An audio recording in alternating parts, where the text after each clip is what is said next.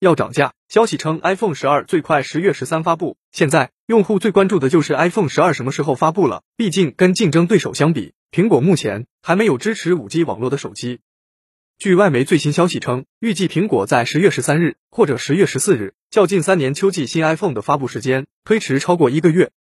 虽然苹果方面尚未公布具体的发布时间，但外媒预计的十月十三日或者十月十四日还是有一定的依据。苹果近八年的秋季新品发布会都是在周二或者周三举行，且不会晚于当月的第二个周。十月十三日恰好是十月份的第二个周二，十四日是周三。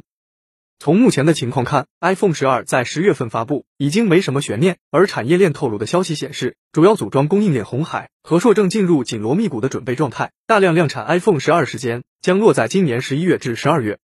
由于今年是四款机型，所以在具体机型的分配上，产业链也是给出了消息。比如红海会是 iPhone 十二 Pro 系列的主要代工商，六点七寸机型全部占据，六点一寸占据百分之七十订单，而和硕取得 iPhone 十二的五点四英寸机型主要代工订单。